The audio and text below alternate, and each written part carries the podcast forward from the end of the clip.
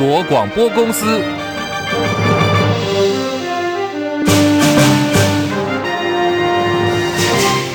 大家好，欢迎收听中广新闻，我是黄丽凤。希望开始关注小犬台风的最新动态。中度台风小犬昨天深夜九十度大转弯，现在逐步的。逼近台湾，气象署发布的陆上台风警报范围再扩大，包括新竹以南，现在全部都纳入。现在开始，台湾直接受到台风的侵袭，各地都将会有剧烈的降雨。气象达人彭启明博士预测，明天白天台风的暴风圈将笼罩新竹以南，还有宜兰以南的大半个台湾。气象署检验记者吴婉华说，今明两天是台风影响最剧烈的时间点，而从下半天开始，东部降雨越晚越明显，入夜之后连南南部地区都将出现降雨。我们预估首当其冲东半部和恒春半岛依旧是雨势最大、降雨时间长。那目前我们发布了豪雨特报，提醒大家在宜兰。基隆、还有新北地区以及台北山区、桃园山区可能会出现大雨，其中在宜兰和新北的山区可能出现局部性的豪雨。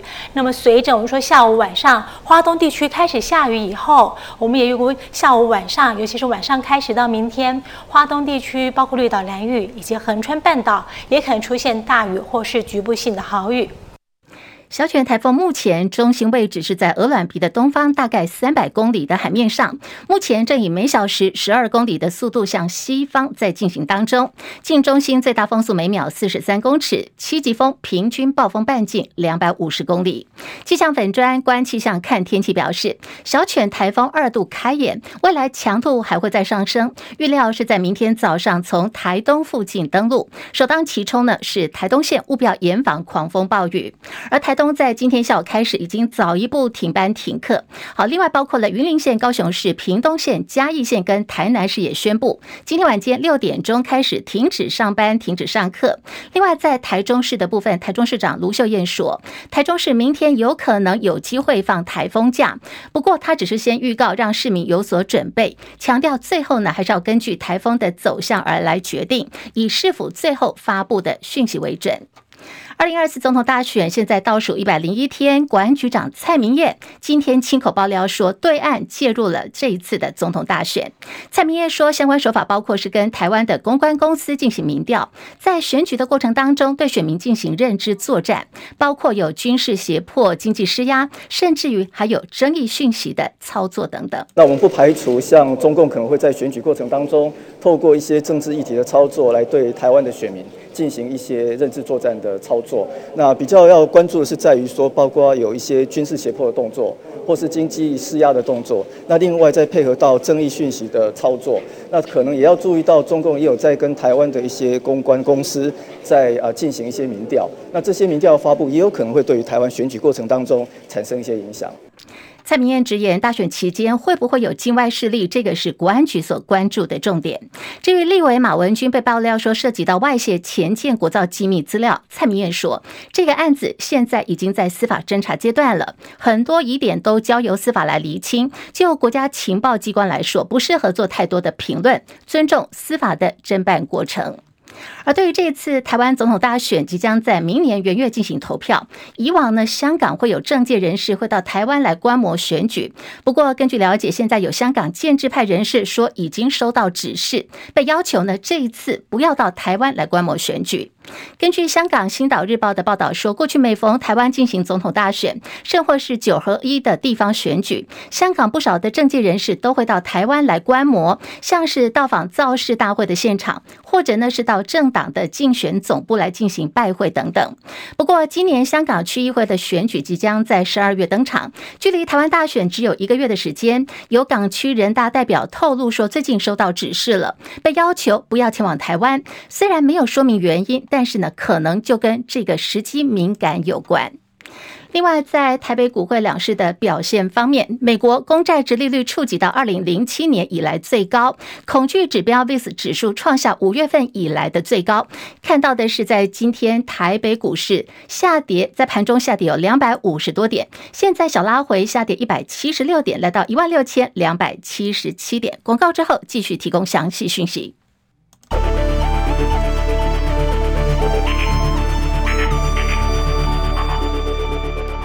新台币兑换美元贬值九点七分，来到三十二点四二五兑换一美元。台北股市现在是下跌了一百七十七点，来到一万六千两百七十六点，跌幅有百分之一点零八，成交量两千零七点零六亿元。柜台指数下跌一点零九点，两百一十三点六六点，跌幅百分之零点五一。好，日本股市今天也是走跌的，来到了三万零六百九十八点，重跌五百三十七点，跌幅百分之一点七二。韩国股市也跌得不轻，下跌五十二点，两千四百一十二点，跌幅百分之二点一三。港股下跌一百五十点，一万七千一百八十一点。大陆股市在平盘附近震荡。上海综合指数下跌的部分呢，是来到了三千一百一十点，深证成指上涨五点，一万零一百零九点。印度股市下跌四百七十一点，目前六万五千零四十点，跌幅百分之零点七二。国际汇价，欧元兑换美元一点零四六九，美元兑换日元一百四十九点一八，一美元兑换七点三零零五人民币。黄金价格最新报价每盎司是来到了一千八百二十二美元。好，对于最近这个台币的汇价。我们看到几乎呢是连跌的。好，今天这个汇价怎么看？中央银行总裁杨金龙今天早上是到了立法院被询，他否认新台币三十二点五元的价位是央行的防线。对说经常族贬呢，他坦言这是为了避免市场的恐慌。那么到底汇价这一波的变化如何？连线资深记者张佳琪不进一步了解。佳琪上线了吗？是立凤午安，好，央行总裁杨金龙今天到立法院财委会报告并被询哦。杨总裁他到底谈了什么？重点内容有哪些嘞？佳琪，是最近因为台币汇率比较弱一点哦，所以今天不管是在野党或是执政党立委的询答的主轴。都是摆在新台币对美元的汇率，因为到昨天为止，新台币对美元汇率已经滑落到七年的低点了。虽然昨天最后尾盘作价，所以这个啊贬值幅度收敛到一角以内。不过呢，市场对于预期台币要继续贬，这个预期心理相当大，也认为三十二点五可能会是一个即将测试的关卡，使得今天这个杨金龙的业务报告及备询是更加受到瞩目哦。当然，呃，杨金龙在今天答询。的时候也说明了最近新台币汇率的表现。其实他说亚洲各个主要币别都是贬值的。他也举出，如果就昨天来讲，其实台币也不是贬最多，其他的这个同样的亚洲货币都贬值幅度相当的大。那如果啦，以他上任跟对比他上任之前，他抓二零一八年去对比二零一七年年年底的汇价来相比的话，那么根据他的统计，台币的贬幅是百分之七点六七，那人民币贬了百分之十点八，日元贬百分之二十四点七九哦，韩元贬百分之二十点六六，这个幅度相比较，诶，台币也是比较贬值幅度相对偏低的，这可能也是跟呃，在这个疫情期间新台币汇率蛮强的这个表现有关，所以呃，杨金龙的论调是认为，如果根据这个统计数据来看，其实新台币对美元的汇率并没有特别弱，用一篮子货币来看的话，台币对其他货币还算是升值的一个态势哦，但他今天也非常罕见的笃定的表示，央行会干预汇市啊。从昨天这个率先曝光的央行业务的报告来讲，那么其实央行从去年七月开始到今年六月底。净卖汇是五十六点三亿元，把它折算成台币就是一千八百一十八亿元，这已经是占 GDP 的百分之零点六的这个影零点七六的影响力。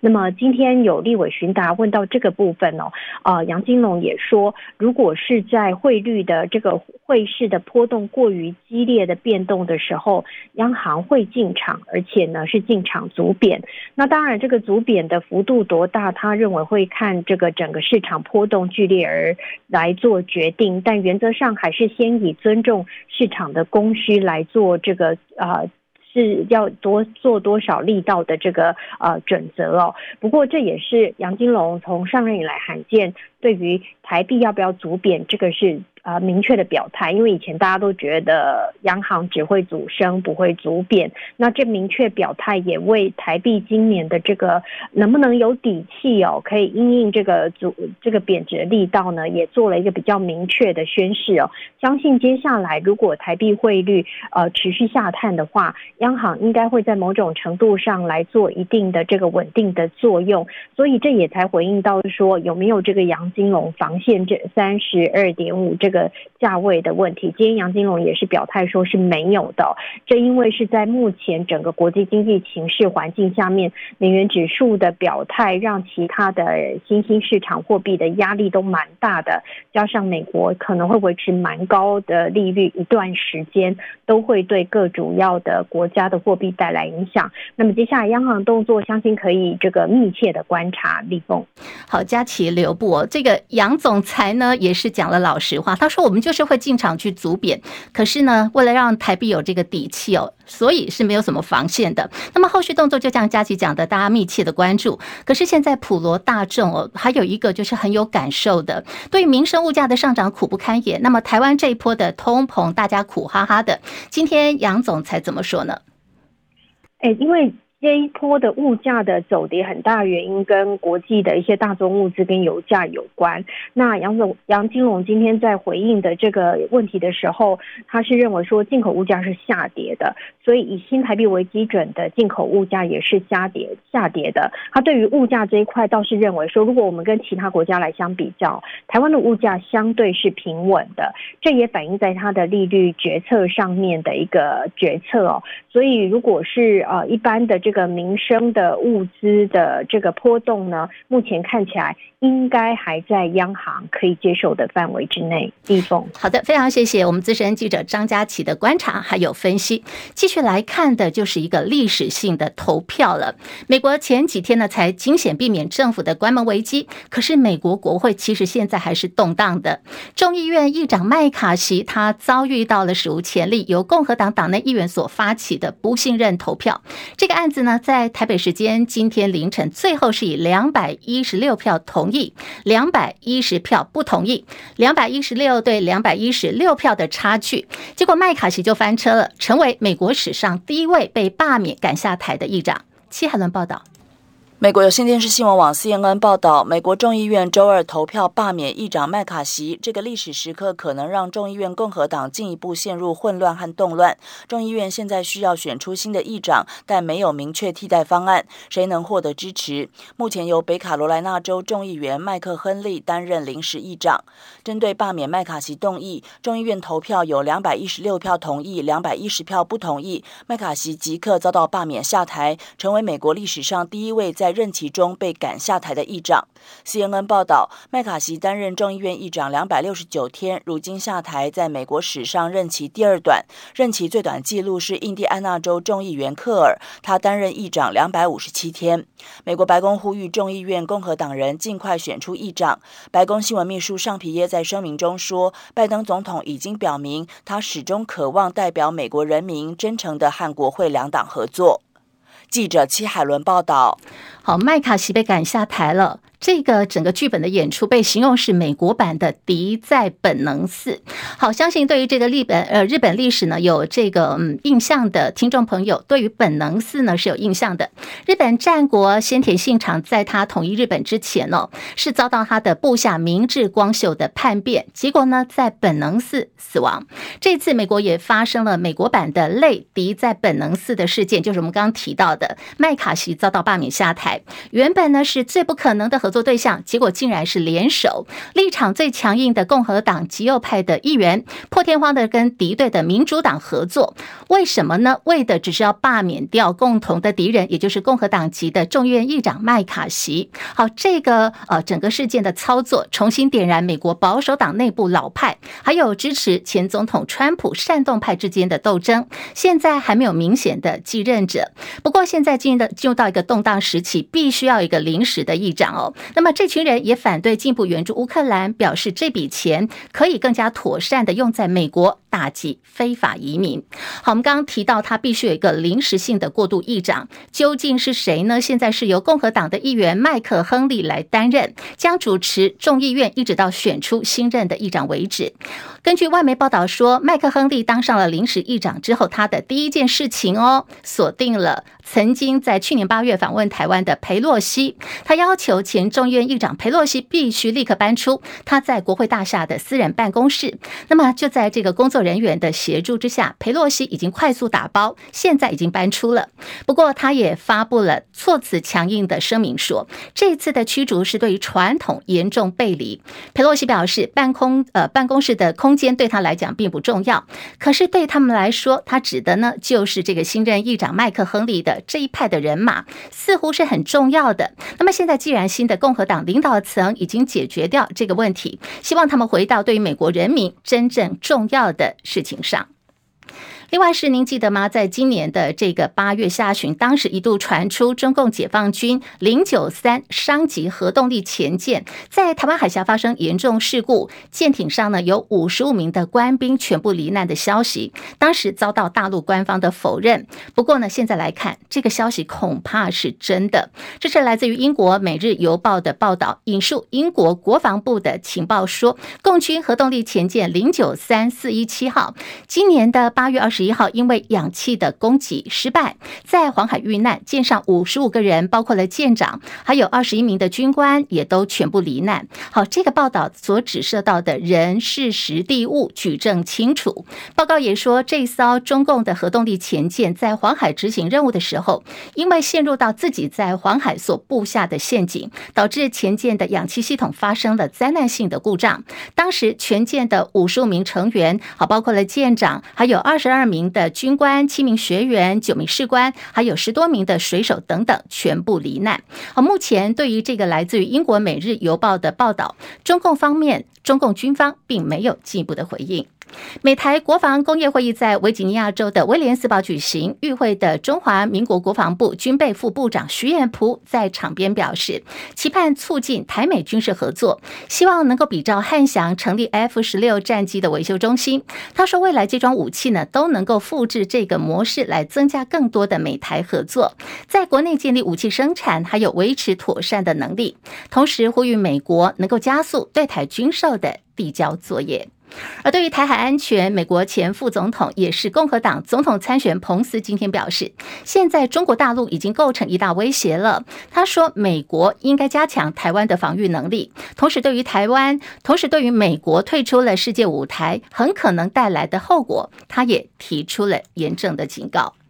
传出有四间台厂疑似呢协助了中国大陆华为建立晶圆厂的基础设施。好，今天这一题呢，媒体包围毒访经济部长王美花。王美花重申，经济部对于这个相关的规范是非常严谨的，尤其关键技术不能够外流，也不能够去伤害台湾的国家安全。他说，经过初步的了解，这些厂商都是进行比较低阶的建厂工程。哪些属于低阶的建厂工程呢？包括是废水排放、环保。等等这一类的工程和法规所界定的关键技术不太一样。王美花也说，美国对于实体清单的范围不断的扩增，相关管制未来呢是一定会越来越严格的。经济部会随时注意美国的发展，也会就国内外各项出口管制的规定跟厂商进行密集的联系。初步评估，多数厂商对于美国相关的规范都有所了解，也都知道，如果一旦违反美国的规定，会有相当严厉的后果。所以基本上厂商的态度呢都是谨慎因应的。对于前立委蔡正元批评。修，现在美国对于中国大陆的贸易管制，像是渣男打老婆，好引发讨论。经济部长王美花说，她对于个人的政治语言就不评论了。二零二四总统大选还有立委选举，现在倒数一百零一天。我们来看看，在这个四位的这个参选人，现在民进党总统参选赖清德民调始终都是排第一，国民党总统候选人侯友谊持续呢在低档盘旋。在野阵营最近好不容易有在这个进口鸡蛋的议题方面重击了民进党赖清德，那么让农业部长陈吉仲还有这个中央畜产会的主委林聪贤下台止血。不过没有想到。随即又爆出这个大打农业部的脸书粉砖林北好油的版主林玉红，这个恐吓案居然是自导自演，而且当中还有蓝营的党工许哲斌牵涉在里头。整个事件让绿营捡到枪，而包括了国民党党主席朱立伦、总统参选侯友谊跟一票曾经力挺林北好油的民代全部翻车，很担心哦，可能会影响到选情。而国民党的做法是紧急切割开除了许哲斌。不过现在雪上加霜的是。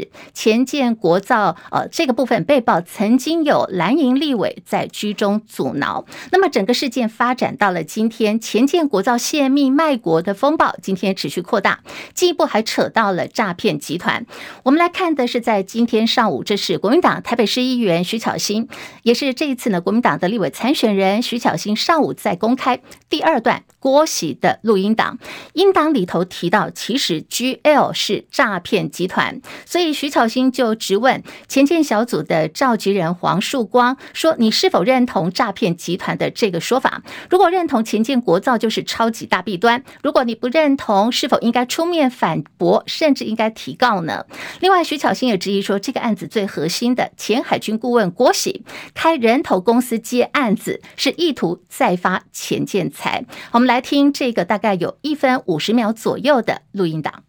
CSPC 也希望，我认为啊，CSPC 也希望你你能找一个比较好的团队。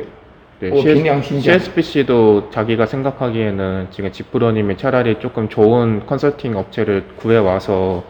재계약하는 걸. 因为现在他得罪了上上下下全得罪了，帕克帕克几乎把上上下下连正专这种。老实人都得罪了，就没了。那 谁来取代 SI？现在是这个问题。嗯，他们考虑把 Gabelon 再找回来，说取代 SI。可是 Gab Gabelon 我不希望 Gabelon 再回来，因为其实 Gabelon 也是诈骗集团啊。Gabelon 사기사사기사기꾼 들。 Gabelon이 사기꾼이래。真的吗？对不对？他应该知道嘛。所以我不希望诈那个 Gabelon 再回来。可是你要有一个。因为第二条船马上要要开始了， 第二条船明年就要开始找 TA 了。이번이번함내년부터또 TA 찾는데요이번함사。而且有这个预算，有有这个第二条第到第八条的预算都已经编好了，예산예산도都有편성 편성됐고。所以你要找一个好的团队，可以一直做下去。그래서계속조금제대로된컨설팅업체를찾아서계속할수팔百万까지할수있도록 目前就是直顾问觉得我们老板就是现在已经想要放弃 TA 的合约，然后第二个是说，第二个是想要把何科长离离开何科长的主要的人人物是吴嘉胜组长。好，我们刚刚所听到的就是在今天早上，国民党台北市议员徐巧芯所公布的第二段郭喜的录音档。那么，整体的前建国造，包括泄密啊、卖国这些争议，今天进一步牵扯到了诈骗集团。好，刚刚大家听了这个一分多钟的这个呃录音档。有没有抓到一些关键呢？徐巧芯说，音档当中郭喜谈到前建国造的厂商是诈骗集团。如果他说的是真的，我们的钱建是诈骗集团做的吗？那么谁敢用呢？如果他说的是假的，那么为什么这个人在外招摇撞骗的人，现在依然可以在媒体上不断的放话去诋毁他人呢？这个案子当中还牵扯到的是国民党立委马文君。马文君被郭喜指控泄露前进国造资料，把机密资料交给了韩国国安单位，导致帮助台湾的友人被逮捕。同时还指马文君参加机密会议不签保密协议，甚至还开了白手套间，点名跟前参谋总长李喜明、前海军上校黄镇辉、王志鹏卖国四人组，引发了双方的互告。而马文君就发誓说，如果他有做的话，切腹；如果没有的话，黄树光切腹，国防部长邱国正昨天已经站出来，他来缓颊的是说，马文君是一个很认真的委员哦，非常认真。那么这一次这个前建国造案哦，相关泄密呢是跟马文君没有关系的。根据国防部长邱国正的说法。一切应该交给法律来界定是比较公平的。马文君在今天表达他同意哦，感叹这个指控其实呃对大家不公平，要求郭喜呢应该具体提出到底是怎么卖台的。那么现在讲最多机密的就是郭喜，可是外界对于他泄密却无动于衷。另外看的是中国大陆新版的反间谍法，七月一号正式生效。国安局长蔡明彦今天说，从七月一号开始，其实呢，国人到了对岸中国大陆入出境被盘查的数据不断的增加。他也说，在二十天前还有个比较特别的案例，就是你被盘查呢，不是在入出境的时候，而是你已经住到饭店里了，还被中共国安单位约谈。七月一号以后，国人到对岸入出境的时候，遭到对岸的盘查的数据是在增加当中，从上半年的四件增加为下半年的九件。那而且过程当中，呃，也会去呃来了解国人有没有对于一些政治议题发表言论，或是有没有呃在一些通讯的手机过程当中去谈到一些批判中共的。那个那个局长，我要特别强调一点，注意这些问题。是这些人在大陆的言行，还是在台湾的言行被留置？应该是个人的身份，还有在台湾的言行。好，没关系，在台湾的言行哦。对，所以不是去对岸讲什么话哦。没有，一入境之后就被约谈的。OK，好，这个这个是很风险很大的。那也另外跟委员补充一个案件，呃，前一阵子大概二十天前有另外案例是比较特别的，不是在入境的时候被呃留置盘查，而是在饭店的时候被中共的国安单位来约谈。那这个案例是非常特别的。我们所听到就是国安单位提醒国人说，从七月份开始呢，你到了大陆被盘查的情况增加了，还有的呢是到了饭店里头，你都已经住进去了，还出事了，被中共国安单位约谈啊，提醒国人务必要小心。民进党总统参选赖清德昨天公布了智慧国家、智慧科技岛的政见，国民党总统参选侯友谊竞选办公室表示，赖清德他提出有七大主张，而且还说呢要延续蔡英文总统的六大核心战略产业。业赖清德的经济产业政见，感觉起来呢，就像是一个大大杂烩，就是东西很多，琳琅满目，可是找不到出路。质疑说，难道赖清德你迷路了吗？红海创办人郭台铭办公室发言黄世修也说，这是继零到六岁国家养的政见之后，赖清德再一次呢跟进了郭台铭四年前所提出的智慧科技岛的政见。黄世修说，赖清德你是副总统，坐拥国家资源，可是你的政见呢缺。乏前瞻性哦，再度又展现了这个抄袭的超能力。赖清德竞办发言人陈世凯则说，赖清德二零一七年担任行政院长的时候就已经提过同样的概念，还说黄世秋你应该要多做功课，避免贻笑大方。好，在停班课的这个部分，再次提醒您，今天晚间六点钟停班停课，台南、高雄、屏东、云林跟嘉义。以上新闻，黄丽凤编辑播报。